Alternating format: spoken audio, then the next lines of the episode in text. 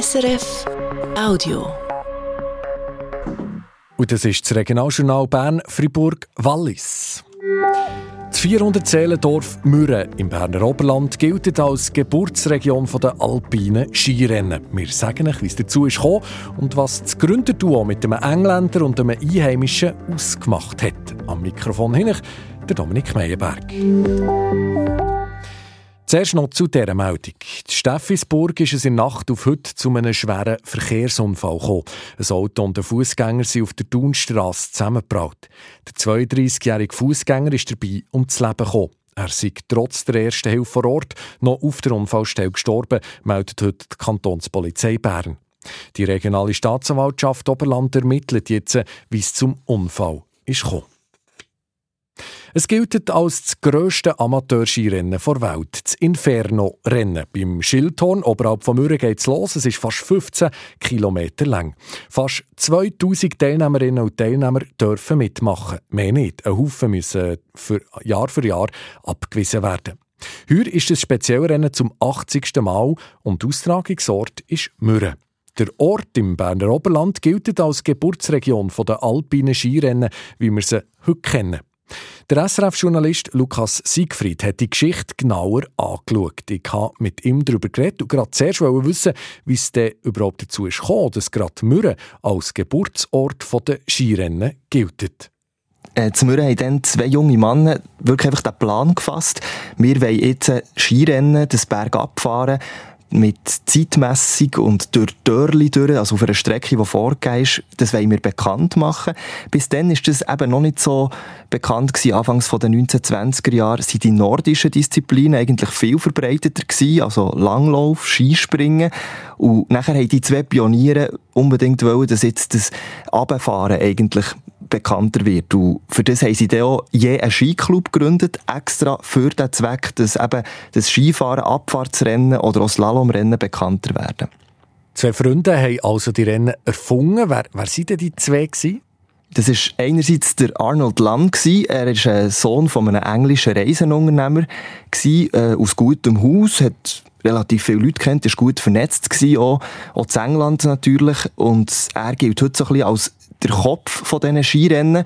Und dazu ist auch der Einheimisch, äh, zu Möhren aufgewachsen, der Walter Amstutz. Er wird eher so ein bisschen als ruhig beschrieben. Er hat auch weniger geredet als der Arnold Land. Er hat lieber gemacht und gemacht hat er vor allem auf der Piste. Er ist, man sagt, er sei vor allem sehr, sehr ein talentierter Skifahrer auch gewesen. Also der, man könnte auch sagen, der Arnold Land hat es geplant und der Walter Amstutz hat es umgesetzt. Er hat manchmal schon die Rennen, die sie zusammen organisiert haben, gewonnen.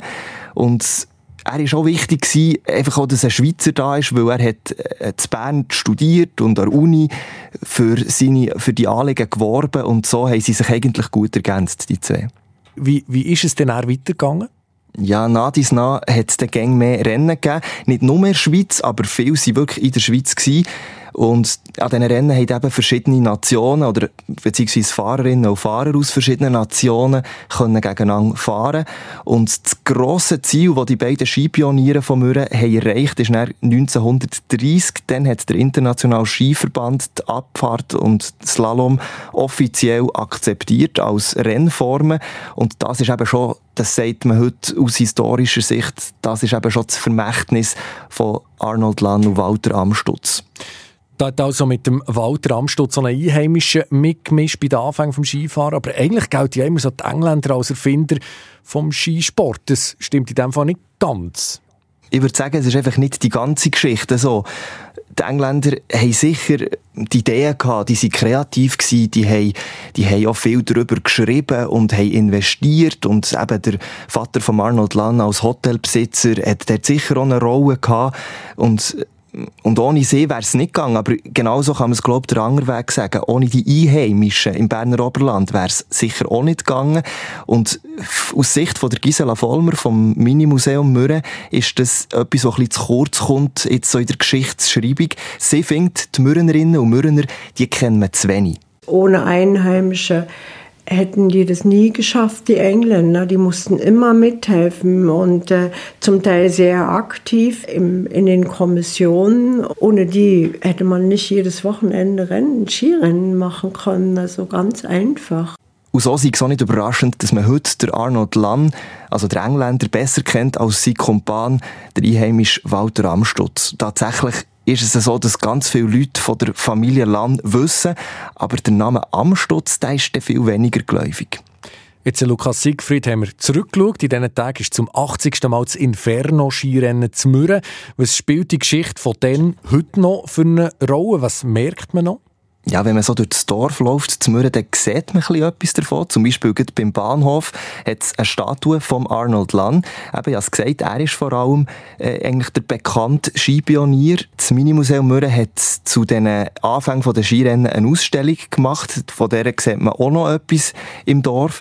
Und es wohnen sicher noch viele Leute zu Mürren, die ganz viel von dieser Geschichte, von dieser Entwicklung haben mitbekommen Aber es ist jetzt nicht so, dass Mürren so bekannt wäre wie, wie damals wahrscheinlich. Oder vor 100 Jahren hat man gesagt, Mürren war weltberühmt. Gewesen. Heute sind es ja eher andere Destinationen, die man wirklich rund um die Welt kennt. Und ich glaube, von diesem Glanz, von dieser Strahlkraft ist ein bisschen etwas äh, verloren gegangen. Mürren ist heute nicht mehr ganz so präsent oder, auf der Weltbühne. Das Mürren ist nur noch in Anführungs- und das Amateurrennen, das Inferno-Rennen. Längt das der Region oder hätten die Leute gerne mehr? Ein grosses, ein richtiges Rennen? Ja, sie wirken eigentlich noch so zufrieden, dass einfach das Inferno-Rennen noch da ist. Das ist ja auch ein grosser Anlass.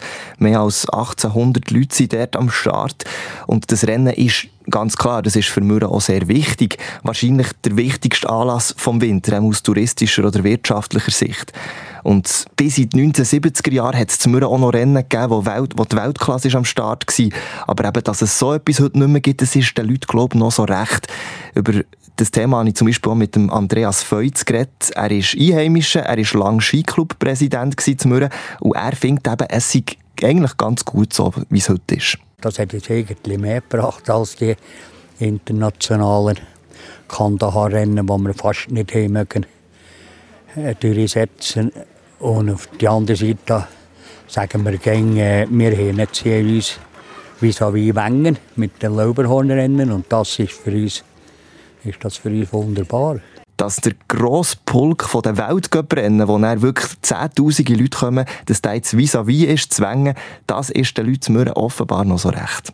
Sagt der SRF-Journalist Lukas Siegfried. Die ganze Geschichte hört ihr übrigens im SRF-Podcast Zeitblende unter srf.ch-audio. Jetzt schauen wir für auf das Regionaljournal von morgen am Abend. Mein Sonntagsgast ist dann der langjährige Speaker vom SC Bern, der Gerhard Rieser. Ist seit der Saison 1992-93 im Eisstadion hinter dem Mikrofon. Und wir reden ja auch über seine Anfänge. Und da bin ich also schon manchmal ein bisschen aufgeregt gewesen, selbstverständlich. Und ich denke auch noch heute, ich glaube, aufgeregt im, in dem Sinn bin ich noch vielleicht bei speziellen Spielen oder speziellen Situationen.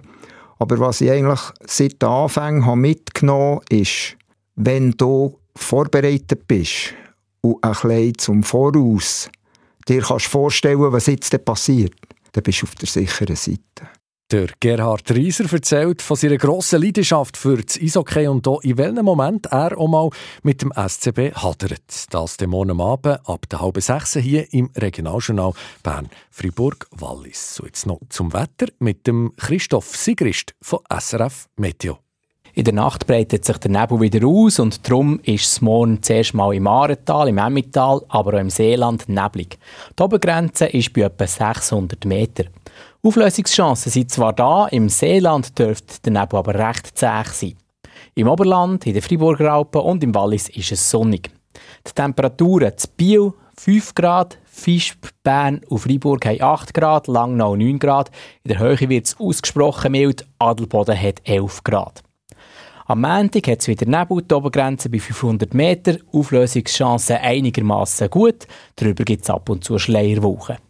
Das war es vom Regionaljournal Bern-Fribourg-Wallis. Am Mikrofon verabschiedet sich der Dominik Meyerberg. Das war ein Podcast von SRF.